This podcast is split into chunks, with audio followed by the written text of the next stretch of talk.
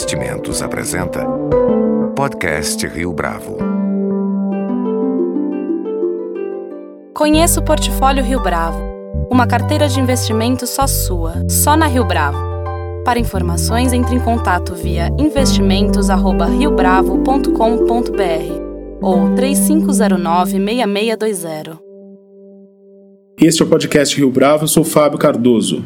O Econofact é uma iniciativa digital que se propõe a apresentar os principais fatos e oferecer análises incisivas a propósito do debate econômico das políticas públicas nos Estados Unidos. Fundado no início de 2017, o site conta com a colaboração de uma ampla rede de economistas que são especialistas renomados em diferentes áreas do conhecimento.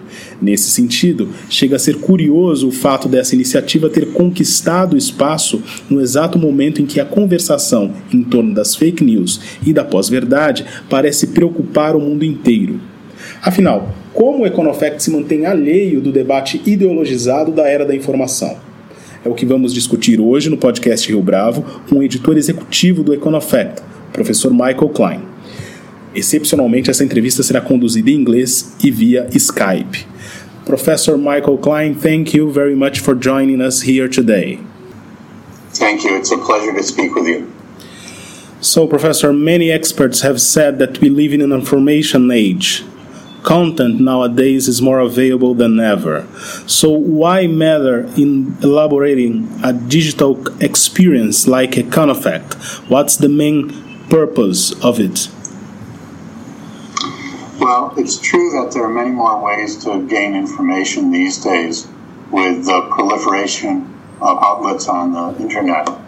But a lot of those outlets are very much geared towards people who already believe one way or another it's like preaching to the choir.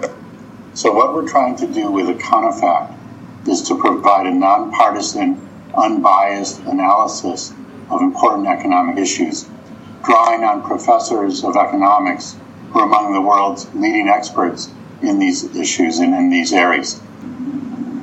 That's okay. And who you, who is your audience at Econofact? We have a very broad audience. We'd like to reach the general public, people who are interested in these policy issues.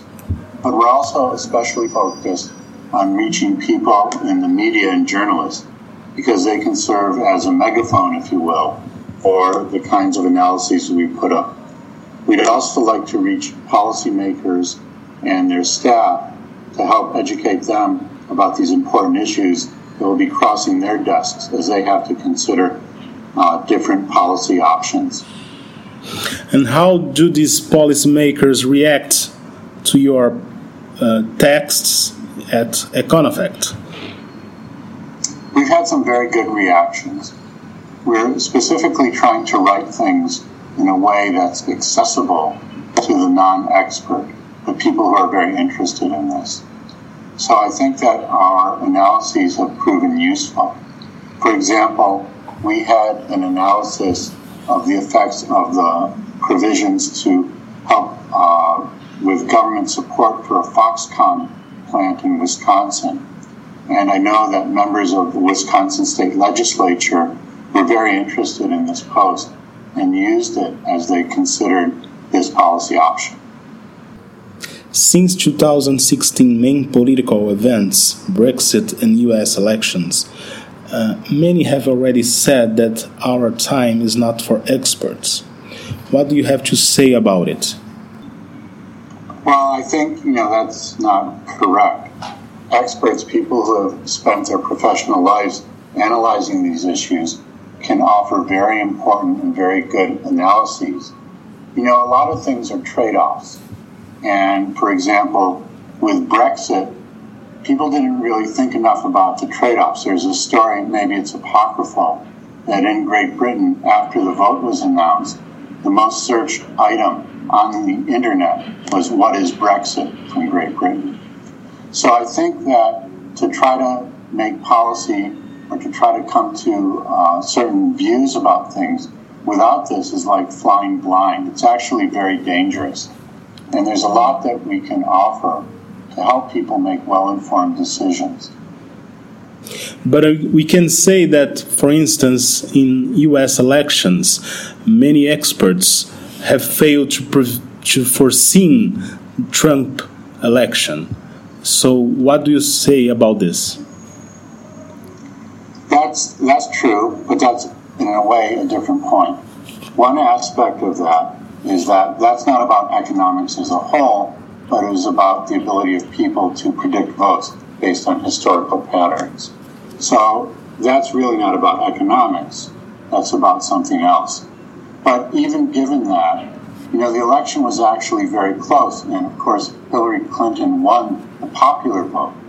But for a small number of people, relatively small number of people in some key swing uh, states, the vote and the election would have gone for Hillary Clinton. So it's not as if Trump won the popular vote. It had a lot to do with turnout, as it turns out. And while I'm not trying to defend uh, polling, it is important to understand that it wasn't that big a miss in some ways. But the important point is that there are lots of economic issues that are not linked to the ability of pollsters to forecast elections, where expert opinion is really important.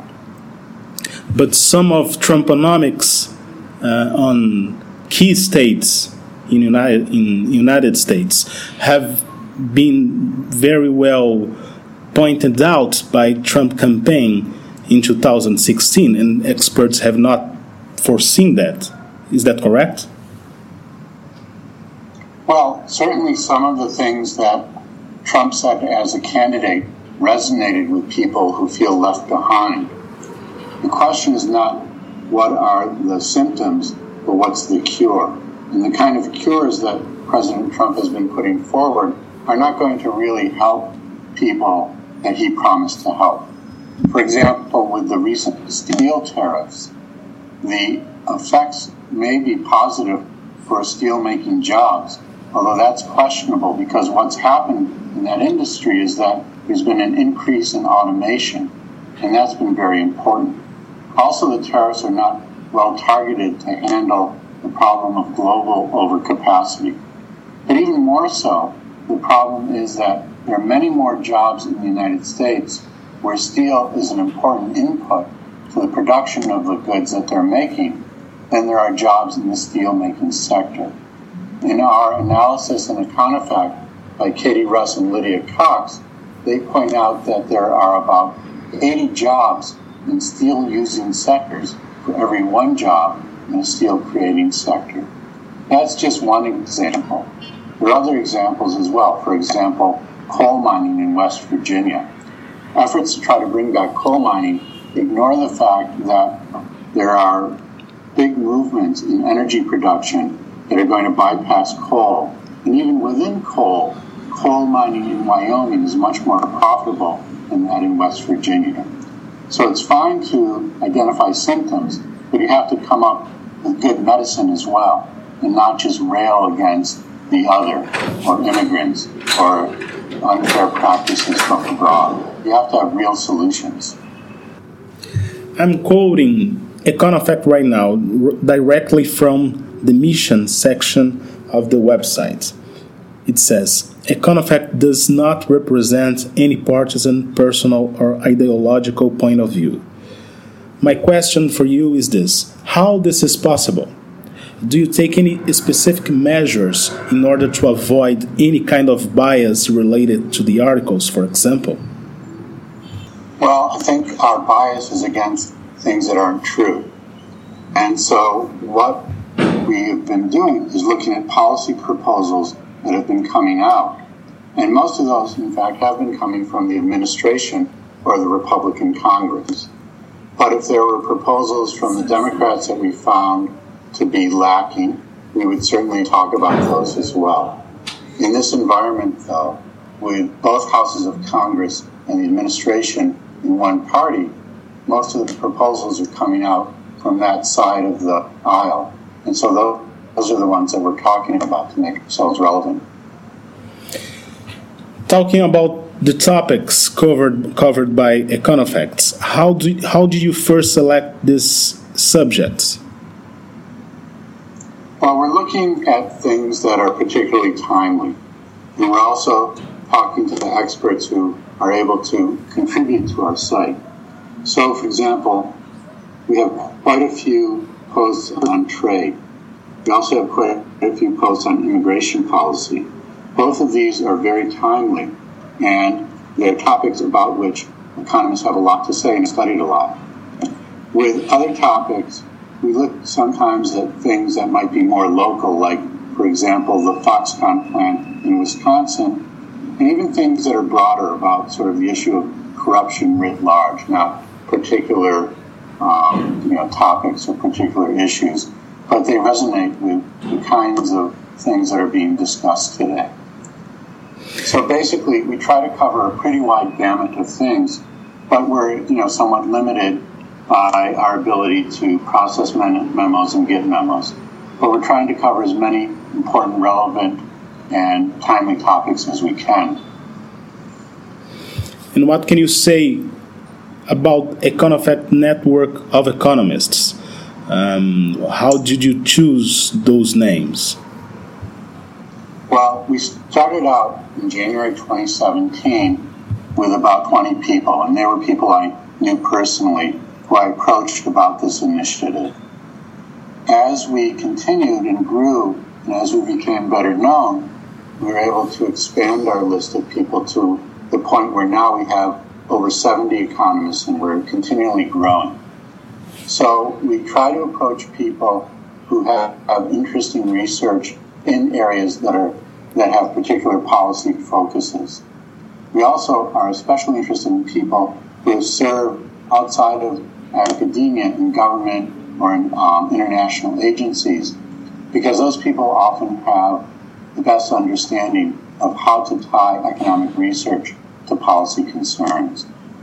But we're always interested in welcoming new people, and we hope to get people from across the political spectrum with different views, but all of whom, as professional economists, respect facts and analysis and statistics and uh, striving for the truth and for good policy.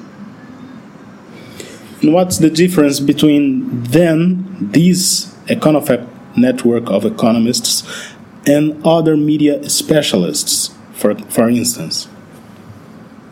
Well, often other media specialists are brought in because they have particular conclusions, not because they have particularly strong forms of analysis.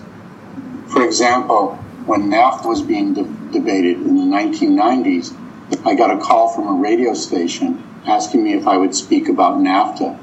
And I said I would, and then they asked me how I viewed NAFTA, and my view was particularly, you know, probably pretty favorable. The person then told me, well, we have lots of people who are favorable. We need somebody who's against it, and they hung up.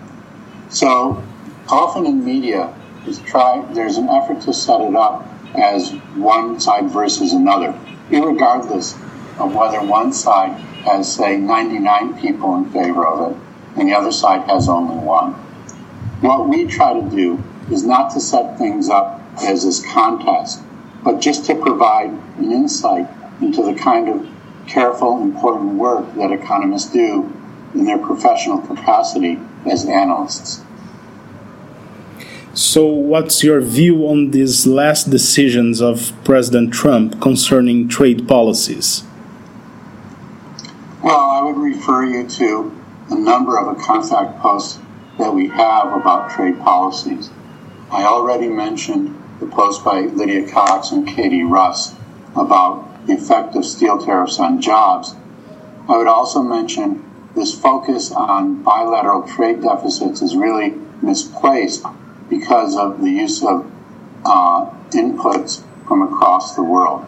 For example, Marc Melitz and I have a post, and one part of that post discusses how a $250 uh, in, uh, import from China for an iPhone really represents only $5 of inputs from China. The rest is sourced from around the world, including the United States. So these bilateral deficits are really misleading.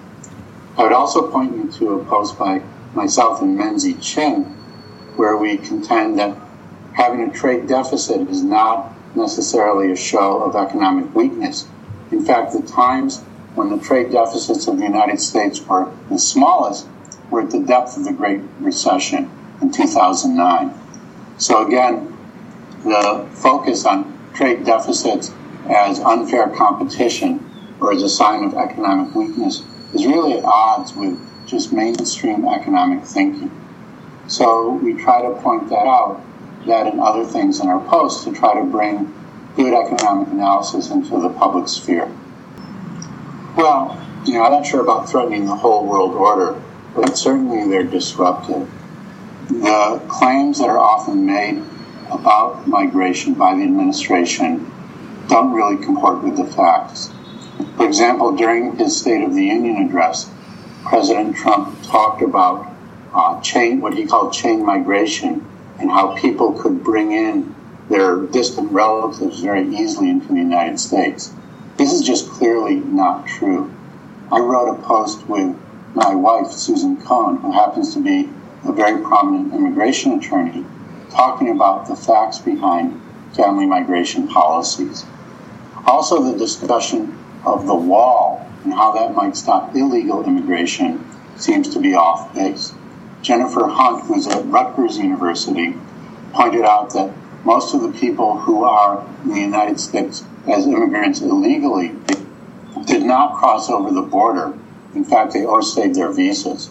So a wall would not help prevent that kind of illegal immigration. So there are a lot of claims made about immigration that just don't line up with the facts. And I think it's very important for policy to point those out. Let's talk about inequality. Do you think that this subject is properly discussed nowadays? Well, certainly it's been getting a lot more attention. We have a number of posts about social safety net policies and the importance of policies like the supplemental nutrition assistance for parents, programs that really help poor families who are struggling. There has been more talk about inequality and there's been a greater recognition of it, but at the same time, there's a movement away from policies to help the poor and policies to help low income families. So while there's a lot of talk about low income uh, people who are at the low income level and people who are struggling, policies are moving away from that. Tax breaks, for example, are really benefiting those at the upper level of the income distribution and not so much those at the lower level. And in fact, the deficits that these tax cuts uh, will lead to can very much be used by people who want to cut social service programs to justify um, cuts in these programs.